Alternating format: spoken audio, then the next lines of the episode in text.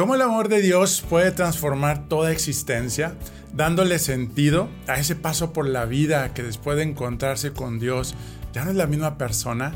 Y estoy hablando de mi querida Asenet González, misionera, cantante, vocal coach y activista pro vida, que por más de 17 años se ha dedicado a la evangelización de tiempo completo compartiendo su testimonio y sirviendo a través de la música, realizando su labor en más de 28 países y con miles de seguidores en sus redes.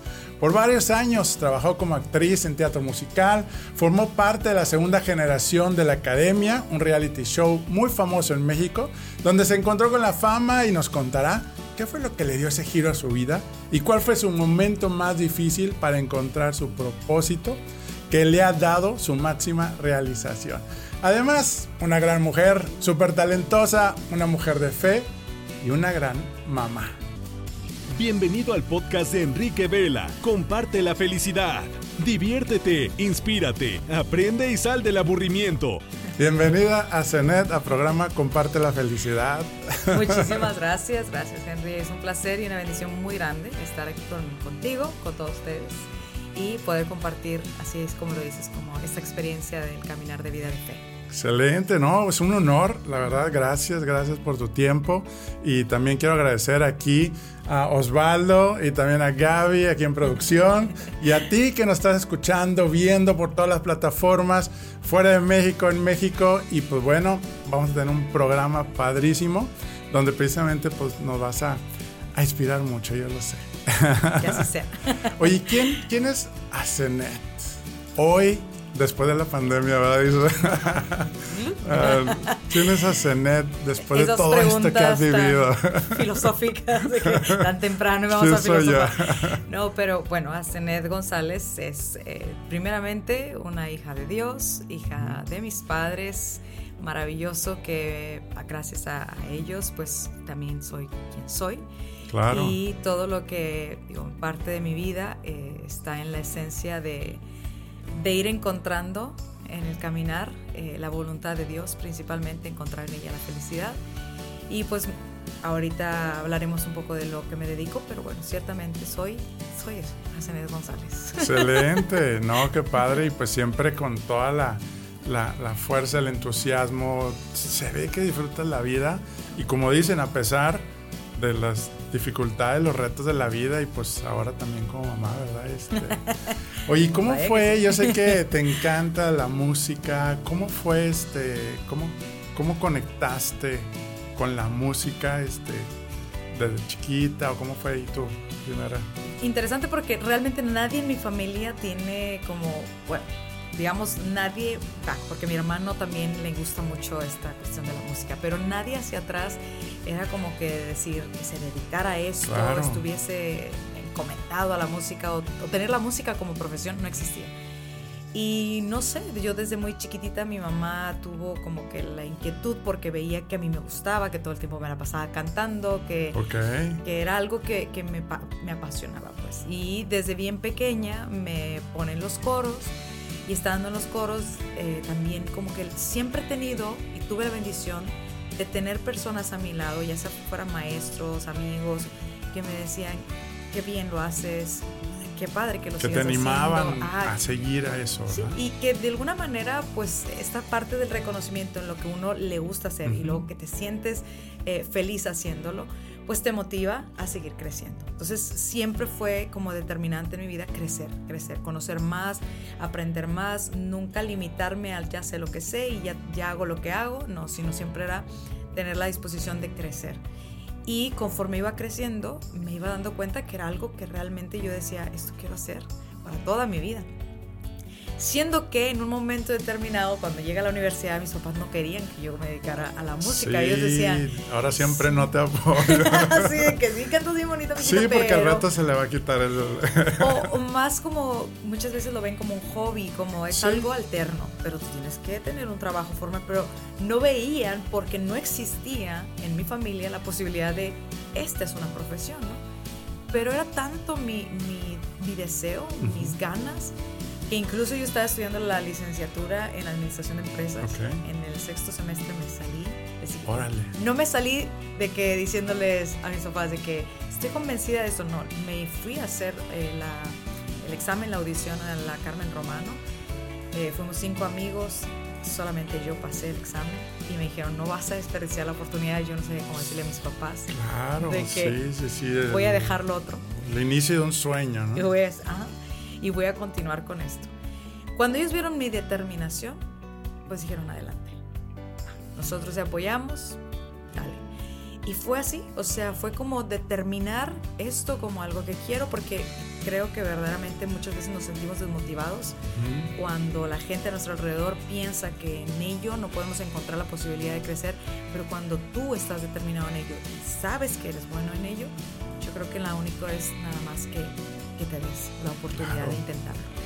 Y así fue, comenzó a crecer y la aventura pues continuó. Continúa Todo- y y continúa, y continúa Oye, sobre la todo a pesar de las dudas, porque digo, aunque tienes determinación, de repente pasa el tiempo y, y te entran esas dudas. Y bueno, y me encantó lo que dijiste de la mentalidad de crecimiento, porque es parte de lo que no te deja rendirte, ¿verdad? si no estás constantemente aprendiendo y con esa humildad de, de- de aprender de los demás, de la verdad, pues me, me encantó. ¿Y cómo conecta con, ahora sí que el, el- ese momento parteaguas en tu vida con el reality show de la academia, ¿no? Que Pues viene, o sea, parte importante era yo decía, pues, ok, yo voy a ir a estudiar esto, pero quiero dedicarme a poder compartir lo que, lo que hago, ¿no? Y, y viene la oportunidad de entrar en el, bueno, de hacer la audición para el reality show.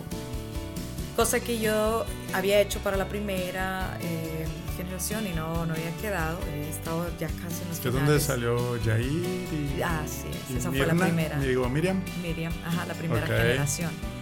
La segunda yo dije, nah, yo esto, no, no, o sea, esto es un show, pues, no, no Sí. estoy para estos. Y la verdad porque yo conocí mi personalidad, mi personalidad no es para hacer show, o sea, es- a mí me gusta cantar, pero no pretendía como tal, eh, pues lo que implicaba, eso, ¿no? claro, sí. implicaba otro- otras cosas. Y, y total quedé. Entonces fue una sorpresa muy grande para mí porque no me lo esperaba. ¿Y dónde estabas cuando te dieron la noticia? Ya ni me acuerdo. Hace tantos años Yo que, no me acuerdo que quedé. que no me acuerdo.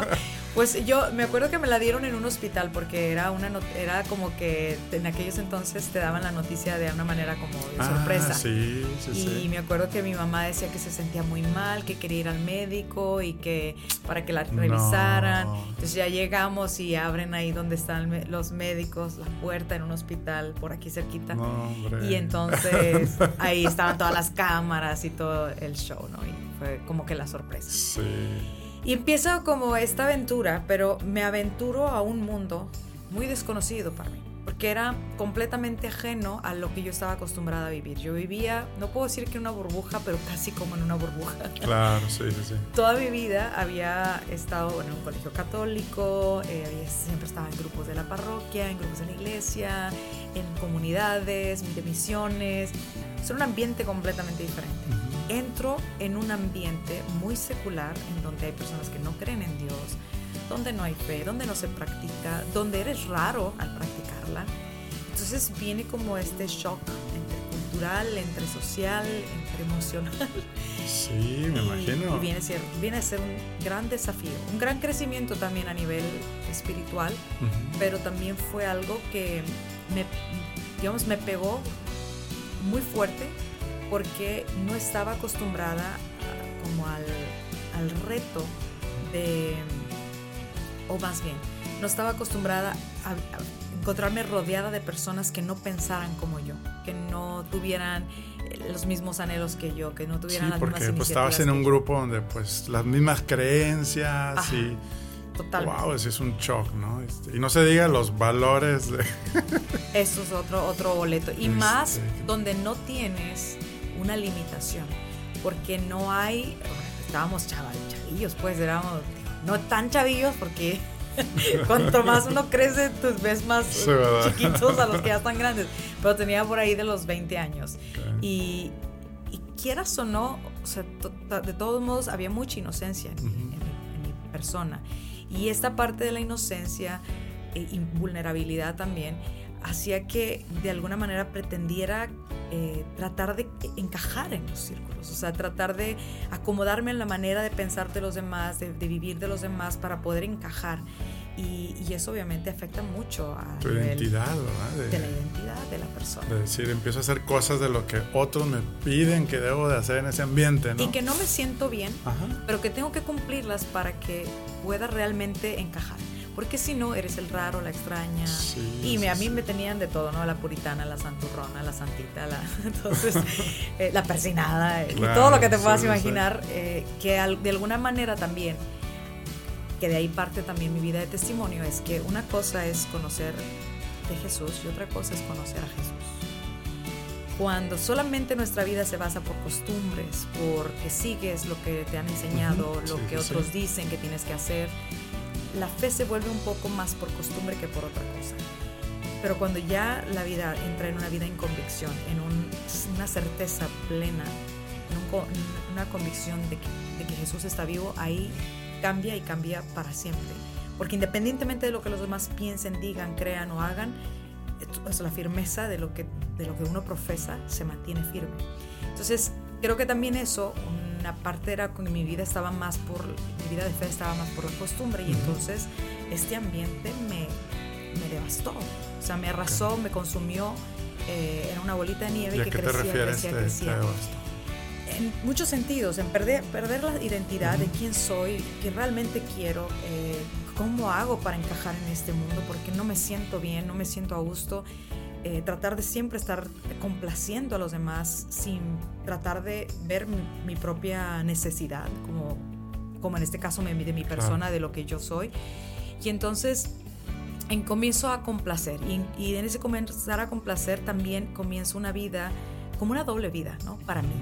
Porque era, aquí soy de una manera, aquí soy de otra. Entonces era, soy de todas las pequeñas formas posibles para encajar con todo el mundo aquí vengo a, con mis amigos del grupo de la parroquia y tengo que ser de esta forma. Y allá voy y tengo que ser de otra manera. Entonces, eh, muchas cosas empezaron a cambiar también desde el interior y propiamente la vida de pecado, porque también eso es otra de las cosas que uno lo entiende así por la fe, pero también esto va a nivel integral, va haciendo que uno pierda como la seguridad de quién es y y también, o sea, dícese, por ejemplo, yo, yo tenía un problema de, bulimia en ese entonces, porque, porque yo no me sentía a gusto en mi físico. O sea, era una lucha constante de cómo me veo, compararme todo el tiempo con las demás mujeres, eh, ver cómo se veían, cómo eran, cómo estaban, su figura, y yo decir, no me gusto, no me gusto, no me gusto. Mucha la presión. Sí, entonces, por eso digo, es una bolita de nieve que va creciendo, va creciendo y es un disgusto con la vida. O sea, ya llegó un punto en el que yo recuerdo que dejé de agradecer. O sea, todo mi tiempo era queja. Ya fuera interior o ya fuera exterior. Era una queja constante, incluso hasta de, ay, porque está caliente Claro, ay, porque está frío. Sí, sí, que... Ay, porque o sea, nada me complace. Llega un punto en el que la vida ya no te es grata en ningún sentido. O sea, puedes hacer lo que hagas y no eres feliz. Y era lo que me pasaba. A pesar de que ya estaba haciendo o incluso estaba logrando propósitos dentro de la música que anhelaba y deseaba, no me sentía feliz. Estaba por grabar un disco con, con grandes productores de la música secular y estando en el momento y estando en la grabación y estando cantando mis canciones, yo decía, ¿por qué ahora que hago algo que es muy importante, no me siento feliz, no soy feliz. Entonces, vuelvo a repetir, había perdido como esta parte del sentido de mi vida y es, yo lo creo, muchas veces podemos no tener que pasar por cosas tan trágicas, a veces uno se puede ahogar en un vasito con agua, que yo pienso que así fue conmigo, no era algo de que devastador, así de terrible, pero, para mí lo era. Un momento de tu vida que te desbalancea. Me consumió.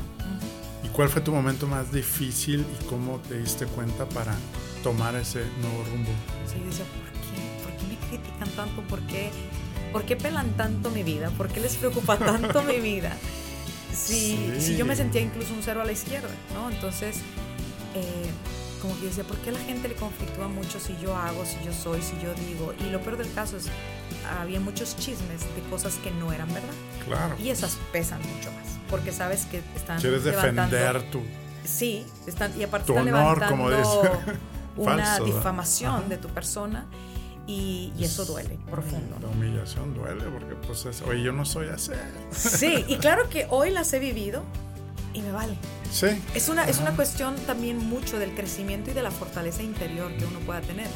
Porque igual, pues lo, lo pienso a la vida de, de Jesús y digo, pues a él le criticaron, le, le dijeron de mil cosas Todos los haters, Sí. ya después o te entrenas o te entrenas, y, y es parte de... Pero no estabas en ese momento de que preparada Más para bien, eso, ¿verdad? estaba esperando siempre la aprobación de los demás. Al no obtenerla, me sentía entonces como fracasada. Y entonces llega un momento en ese, me acuerdo en ese momento que yo me entero de todas estas cosas, me pega mucho interiormente y yo digo, ya no quiero estar aquí. Ya no quiero, ya no quiero, ya no quiero. O sea, realmente llegué a detestar el ambiente, me sentía como acorralada interiormente, eh, sen- como que había una oscuridad de, de levantarme y no sentirme feliz, de levantarme y decir otro día, de levantarme y darle vueltas a los pensamientos y por qué, y por qué esto, y por qué el otro, no tener paz interior. Entonces, yo recuerdo que decidí, me voy. Me voy porque ya, o sea, esto está, me está consumiendo. ¿En qué etapa de tu carrera tomas Estaba- esa decisión? Estaba de hecho todavía en el ambiente y estaban todavía que propuestas y que, o sea, estábamos todavía todo el Sí, círculo activos en activos. esa... Y yo fui la primera en renunciar. O sea, yo fui la primera en levantar la mano y decir a TV Azteca, de decir marca, ah, bien. de decir que pues ya no, o sea, no, no, no quiero porque también era una cuestión de, de, de prestarme a tener que estar, no sé, yendo a los shows que te ponen a patear una pelota y a jugar a no sé qué y a jugar a no sé qué. Yo decía, pues ¿Qué está estoy bien, haciendo pero aquí? ¿esto ¿qué es esto? O sea, yo, y más Claro. cuando uno ama la música por el arte que es, no por el show que es, ¿no? Y entonces, Es un conflicto, ¿no? sí, te- tenía un shock de ideas de, a ver, ¿qué es esto, no? Y, y- y fue como, no, no, determinante, me voy. Y en ese irme, la verdad es que me fui, o sea, firmando contrato de salida, pero me fui como pensando, ¿y, y ahora qué? ¿Y ahora qué voy a hacer? ¿Y ahora qué, qué, qué con mi vida?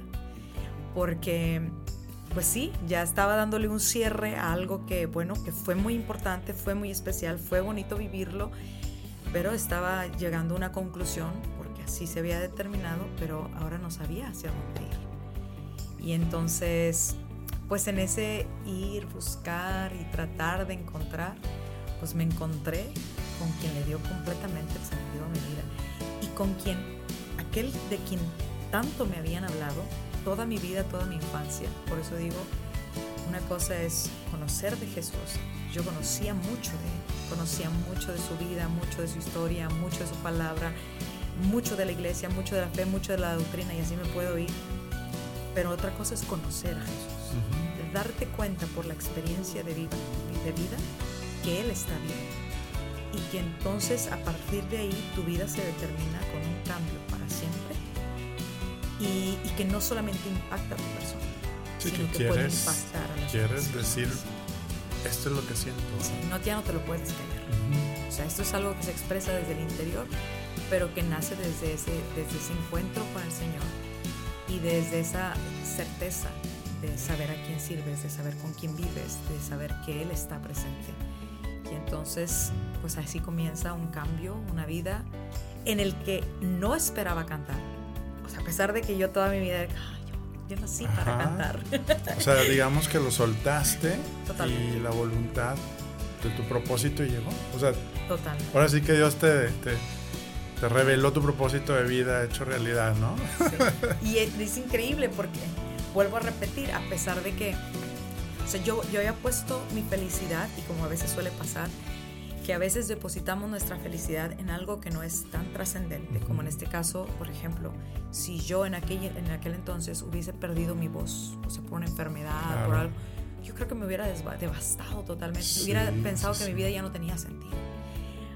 Al paso del tiempo y al encontrarme con el Señor fue comprender que sí, mi voz es algo especial, mi voz es algo que me, me- me llena, que me motiva, que me permite servir a otros, pero no es la totalidad. O sea, a mí el hacer la voluntad de Dios es lo que me hace feliz. Y ella la puedo vivir en todo momento, en todo tiempo, con las cosas que Dios, o en las cosas que Dios me permita servir.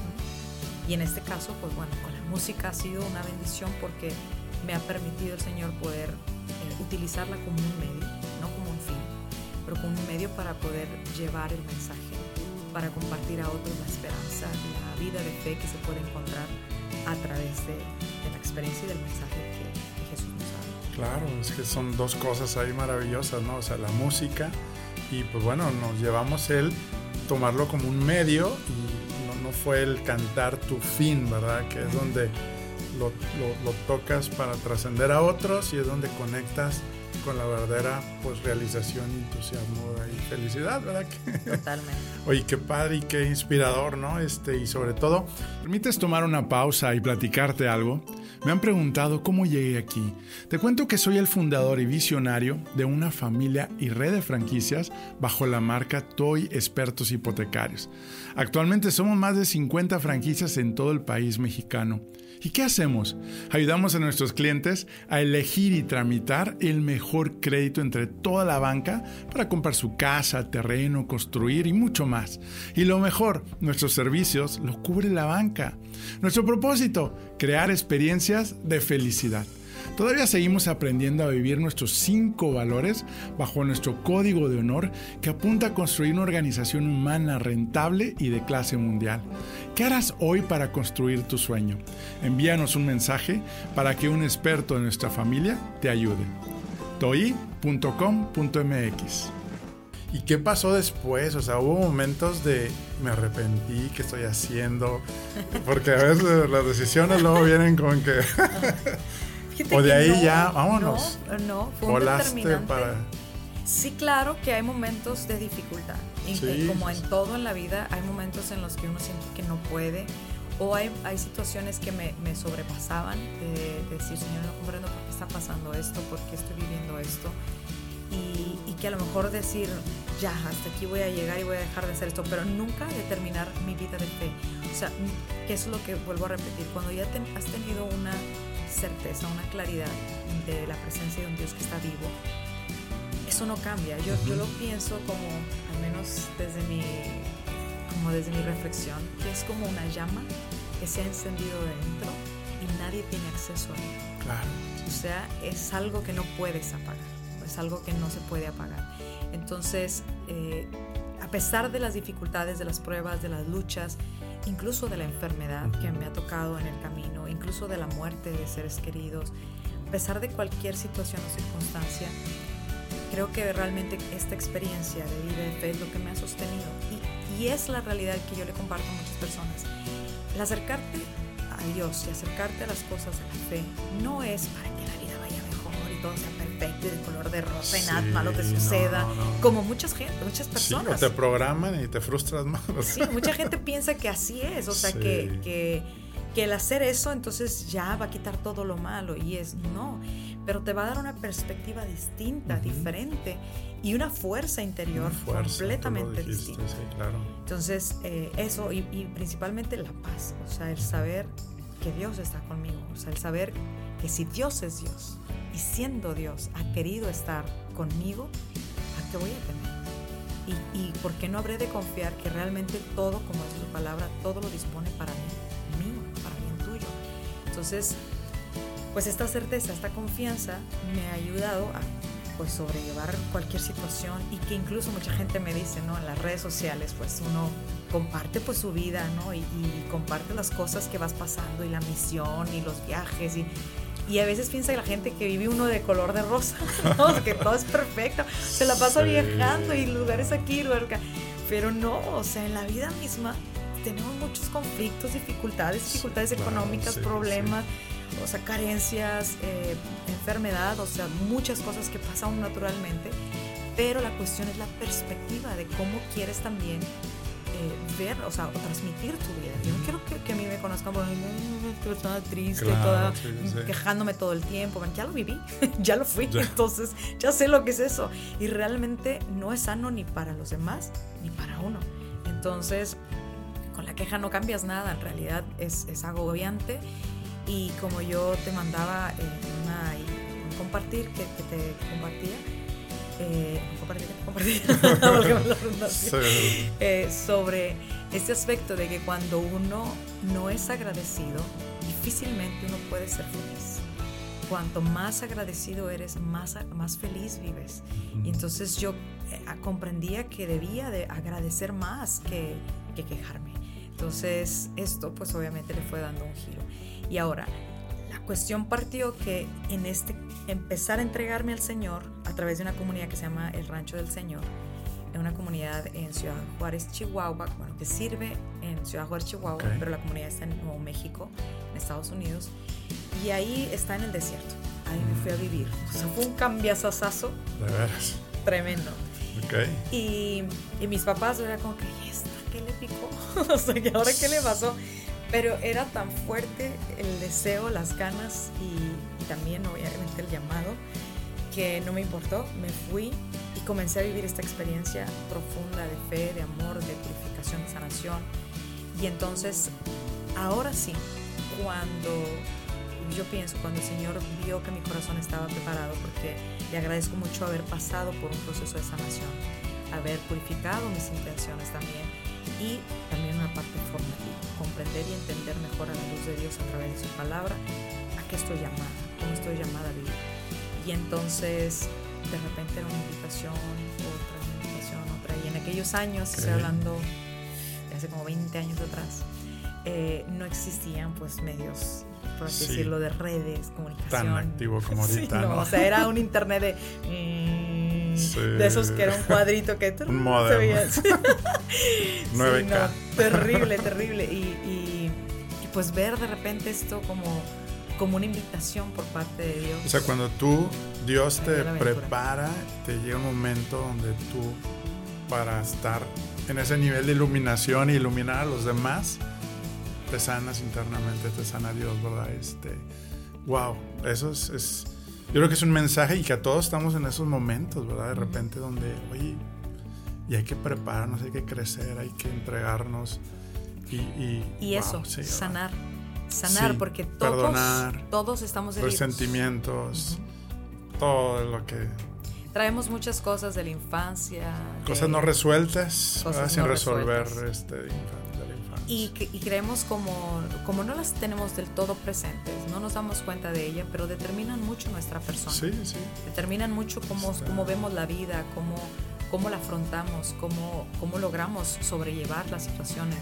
Y, y hay veces que, o sea, pues tú conoces, no sé, a alguien que cualquier cosita le detona Boom, un- sí, una ira, un coraje, y dices, ¿qué le hicieron a esta persona? sí. Y sabe uno, comprende uno que esa persona está herida. Bueno, ya ahorita desde mi perspectiva ya lo comprendo. Antes uno dice, ay, esta persona. Es de mecha corta. que, Ay, ni hay que estar con esa persona. Antes lo vemos Sí. como a crítica, pero cuando tú te das cuenta que es importante sanar, ves la importancia de la sanación y ves el fruto de la sanación interior.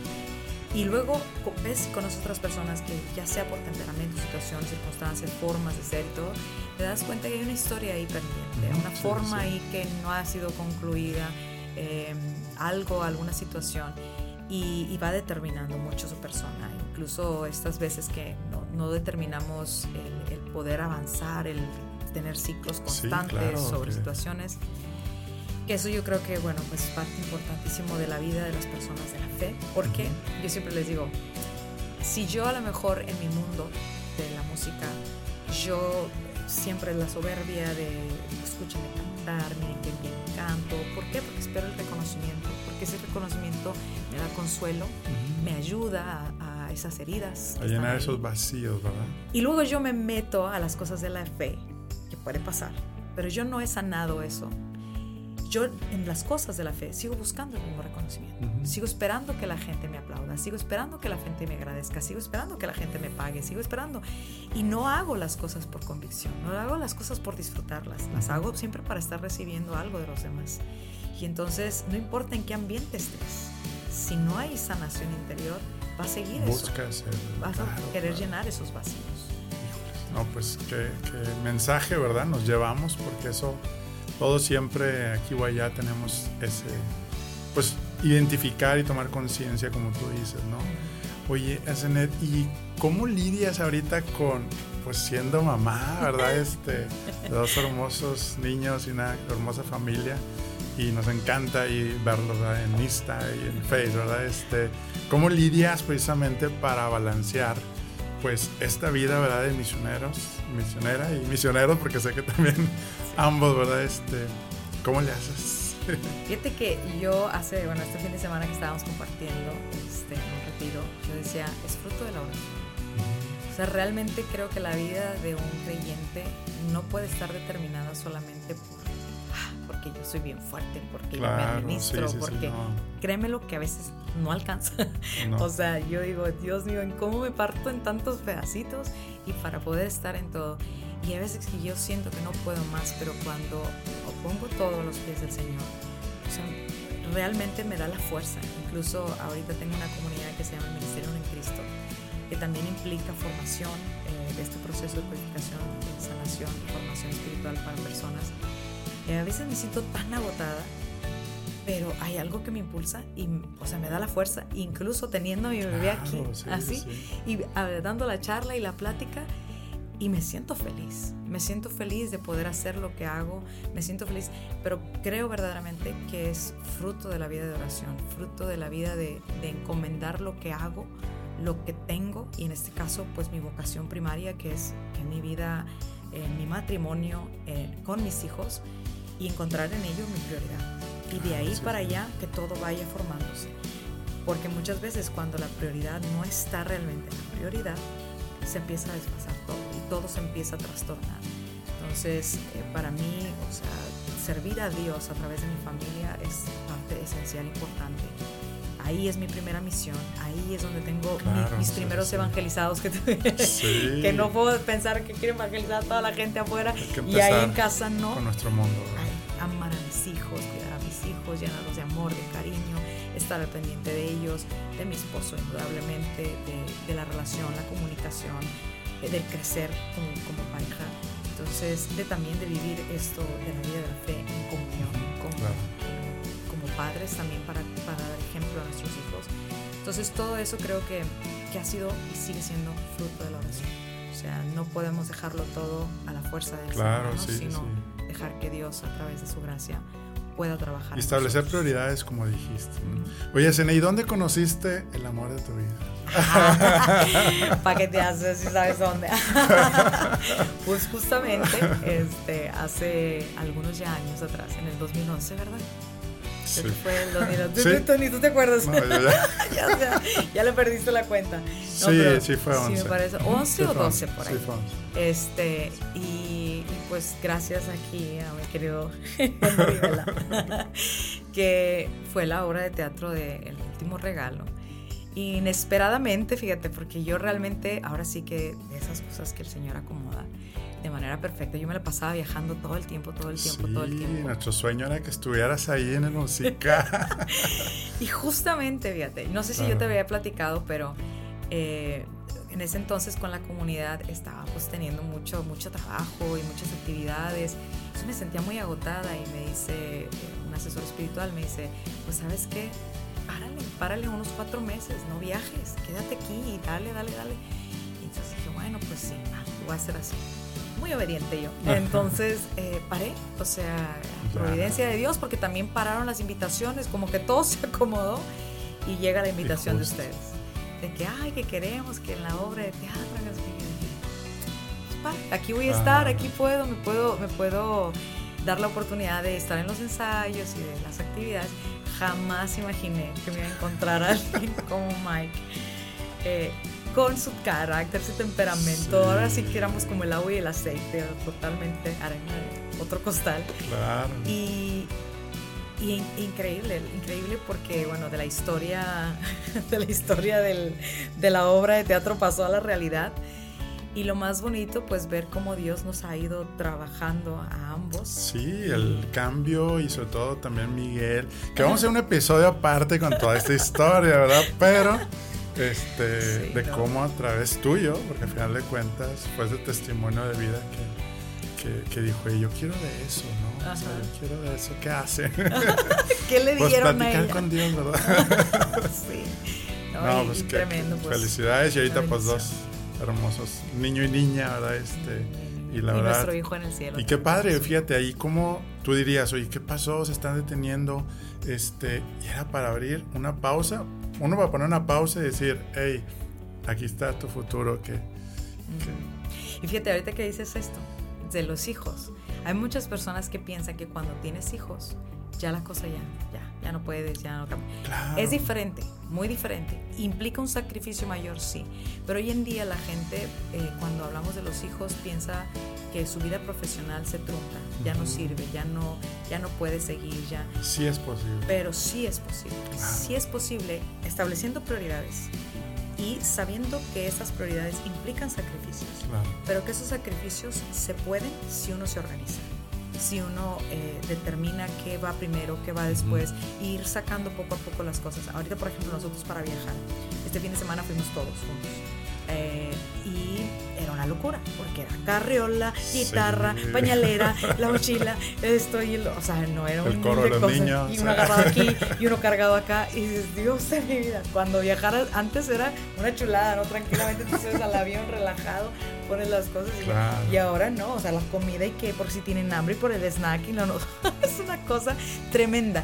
Y, y sí, al principio a veces cuesta, pero también el irse acoplando con los hijos, pues es, es ir, ir dando esa oportunidad, ¿no?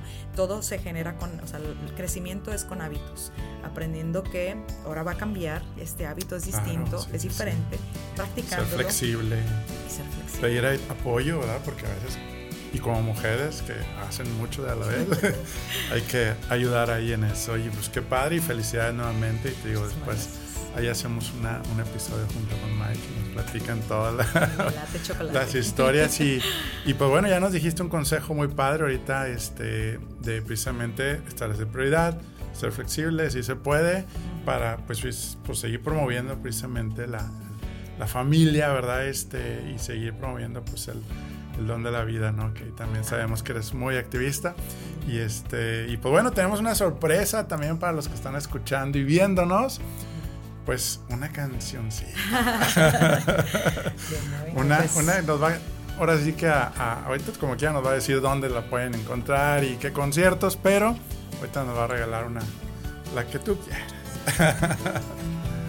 Bueno, ahorita que hablabas sobre esta parte de, de, de la vida, de, de reconocer la existencia en cada uno de nosotros, en cada persona, bueno, pues parte de la misión ha sido también con la música y voy a compartir este canto. Espero que Excelente. llegue al corazón indicado.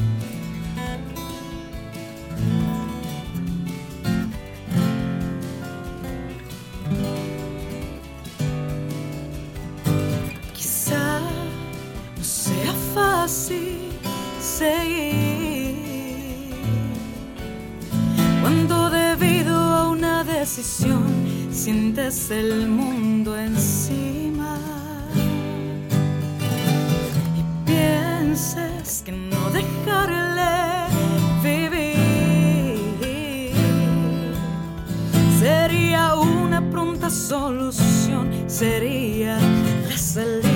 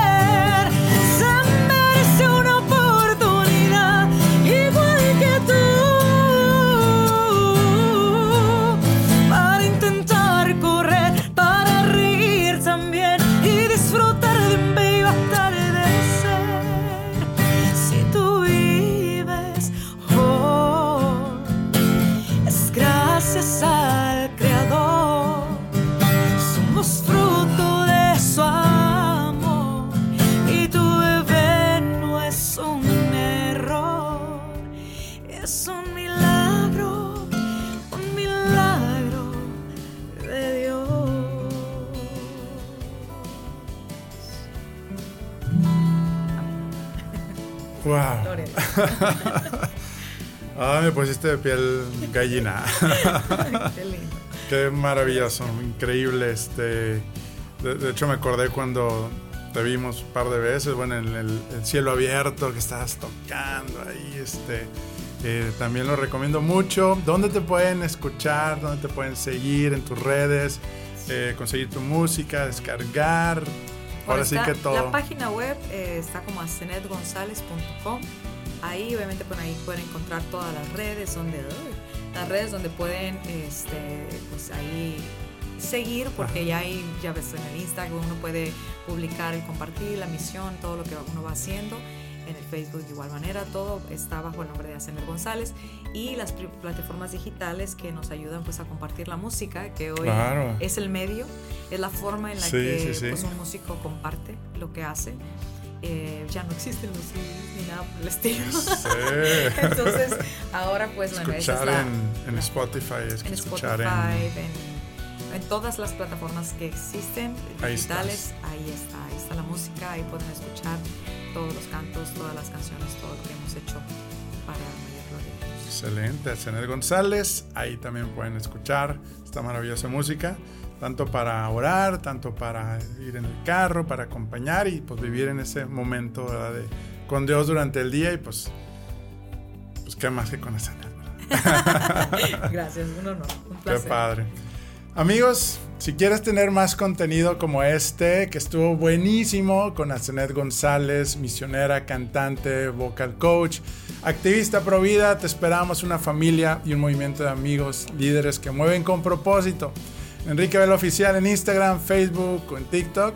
Y también tenemos algo gratis para ti, el primer capítulo del libro en la página eltablerodetuvida.com para empezar a tomar acción y logres control de tu bienestar y tu, y tu felicidad.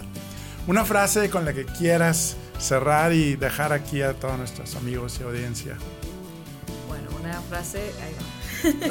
Vive de tal manera que cuando alguien te conozca tenga deseos de conocer a Jesús. Ah, buenísima. Pues ahora sí que nos la llevamos. Venga pues. Gracias. Y recuerda que lo mejor está por venir y te deseo que la fuerza de Dios te acompañe a ti y a tu familia. Y gracias a Cenet nuevamente por estar aquí con nosotros. Muchas gracias, un placer. Gracias. Gracias. Amigos, familia, la felicidad no se compra, la felicidad se comparte. Y si realmente te gustó este contenido, dale compartir a esos tres puntitos si estás en Spotify para precisamente llegar a más personas. Y si también nos cinco, cinco estrellas en iTunes o en Spotify o en la plataforma que estés, también te vamos a agradecer infinitamente un servidor y un gran equipo que está atrás de todo esto para que llegue para ti. Y también no te olvides en Spotify hay una encuesta, podemos interactuar. Si tienes una duda, pregunta o algún tema que quieras que estemos compartiendo, adelante, estaremos bien agradecidos. Dios te bendiga y nos vemos en la próxima. Es un milagro, un milagro de Dios. Soy Expertos Hipotecarios presentó